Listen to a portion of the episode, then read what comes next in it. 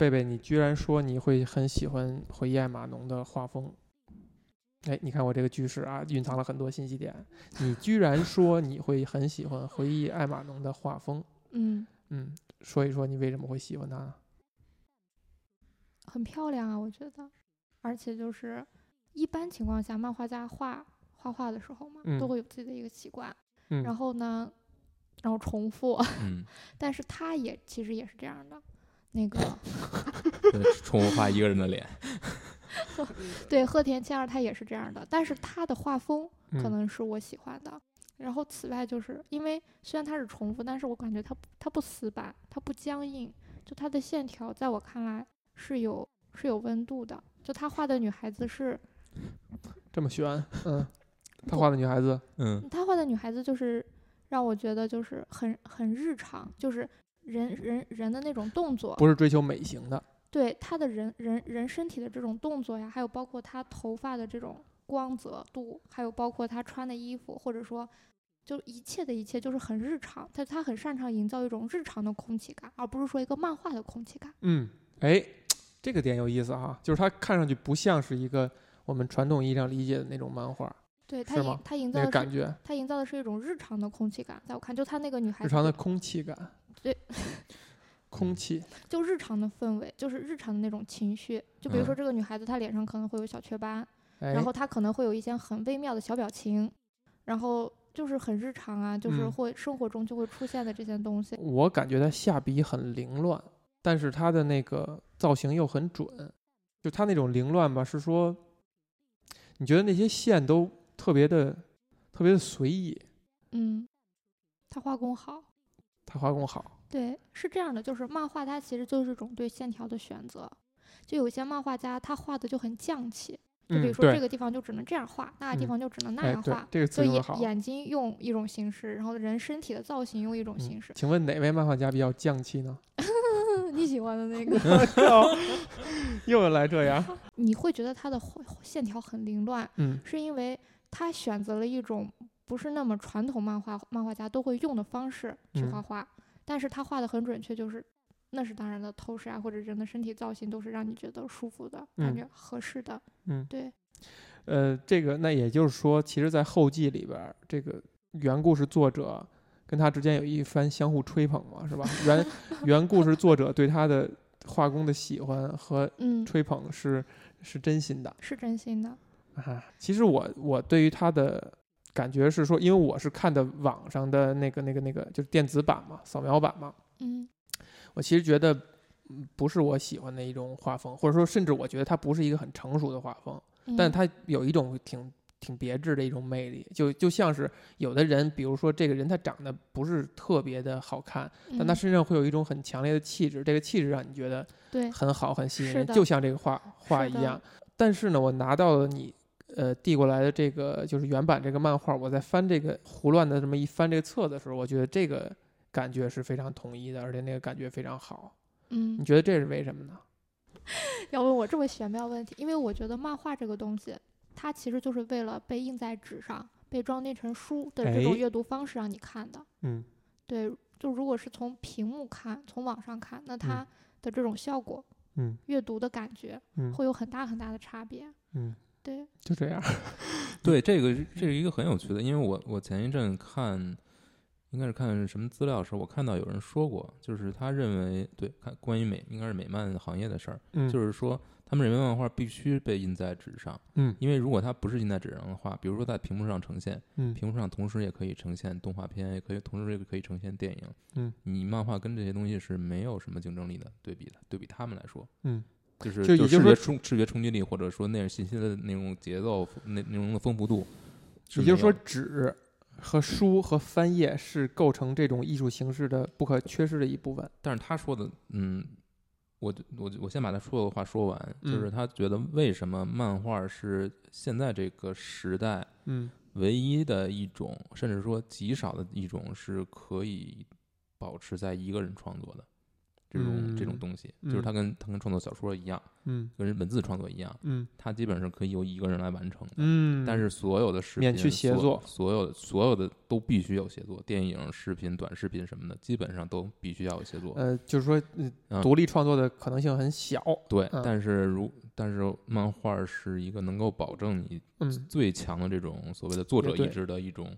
一种方直接式表达。对，因为因为它不需要依附于其他的东西。嗯单纯看回亚马农的嗯话，嗯就只是这个故事，因为他之前在科幻世界上登过中文版的故事，好多人知道这个故事也是通过那个科幻世界，嗯科幻世界零六年的好像是，哇，嗯但那个翻的一比较一般，嗯就是只看一个故事，其实就像你说的，哎，是不是作者去满足了自己的一个幻想，然后设计了这样一个女孩子，再给嗯她一个软科幻的包装。嗯我刚开始其实也是这样去看这个故事的，嗯但是为什么还是看耐心的看下来了？就嗯是因为他画的很美，就是他的这种我刚才说的那种让它人能营造的那个氛围。对，就是只是看文字的话，他的那个文字，我觉得作者没有传达出来那么强强的想象力，就是我的脑海没有办法去为这个嗯故事构筑一个很好的场景，所以我觉得故事不好。但是漫画家他用他的画笔，用他的分镜和人物造型去构筑了这个故事，那那他构筑的这个形象，就他脑海里想象的这个故事表达出来之后，我觉得哎，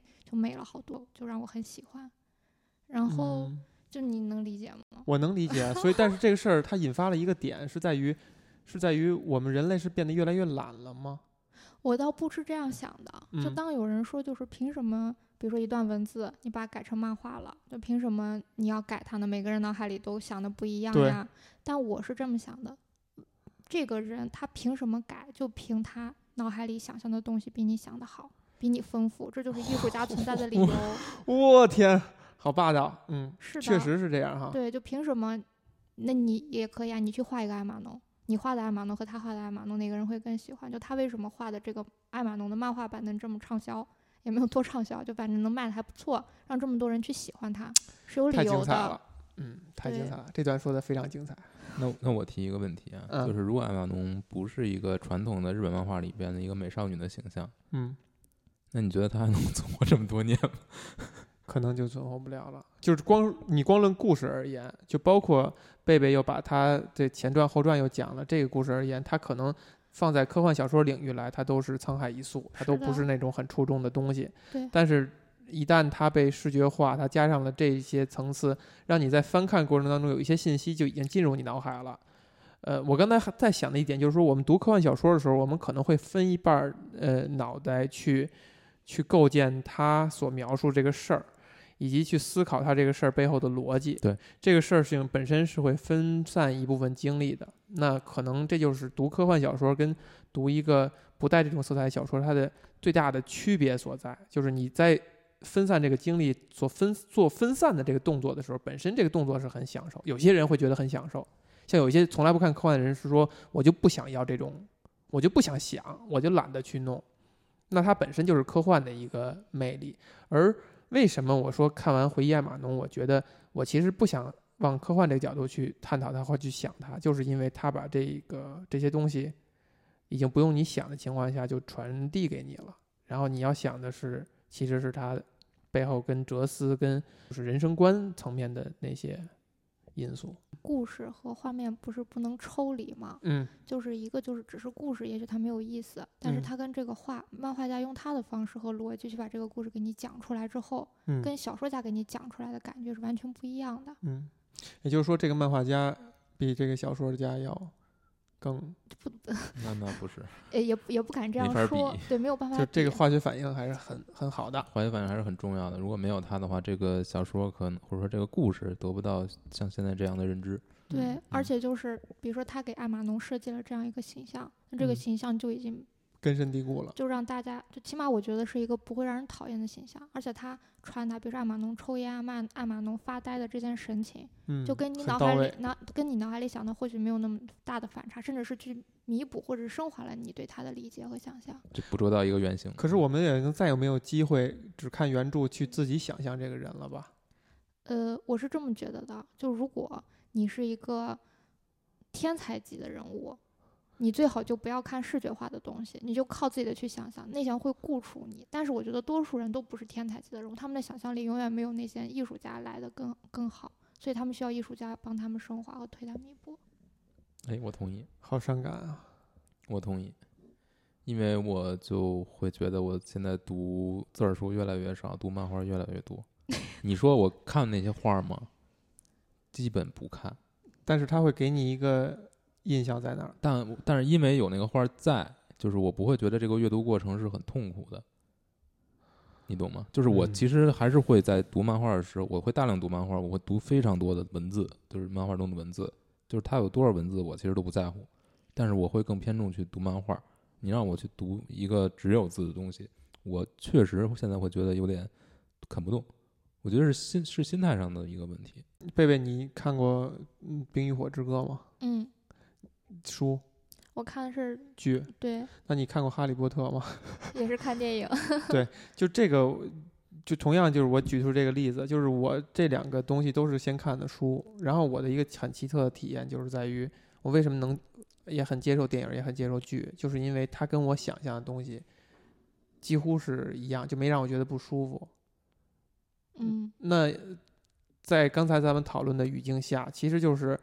这些做剧、做电影的人没有做到额外的去给这个这个艺术增加一些什么东西，他只是呃用最被常人理解的方式、大众的方式把它视觉化了，然后然后很多人觉得哎很顺理成章，但是不是存在一种可能性，就有更高明的拍电影或者拍剧的人，能让你觉得又上了一个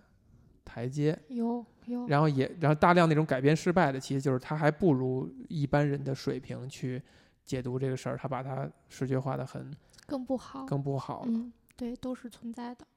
比如说，就我记得我看小说的时候，他嗯就想，就是他看到一个姑娘坐在他旁边就抽烟，然后他你先看的小说，小说我也看，我是后看的小说，嗯然后他嗯坐在他旁边在抽烟，嗯然后，然后他就给他说了一句抽烟不太好啊什么的。嗯就这个场景，在我脑海里想的就是他们两个是并排坐着还是面对面坐着，他们是在一个什么环境下，穿着嗯什么衣服，大概什么氛围。嗯就其实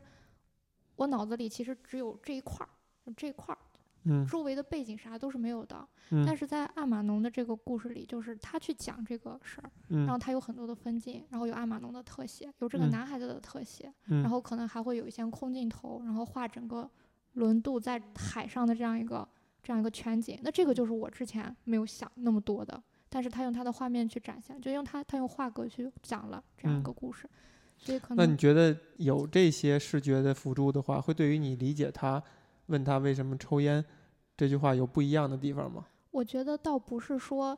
嗯，一样还是一样的，但是嗯不一样的就是他让我觉得你离这个故事更近了，就他给你营造了一个更完嗯整的一个气氛。它更鲜活了。是的，就如果你只看某一段情节，你只想象这一小空间的东西，它反而是不鲜活的。对，你嗯就只是顺着就就是阅，所以阅读小说和阅读漫画，然后看电影，就这些艺术形式就带给你的体验都不一样，所以大家都会有自己的侧重和偏好嘛。嗯，对，像我可能就会更侧重漫画。最后这段说的跟没说一样。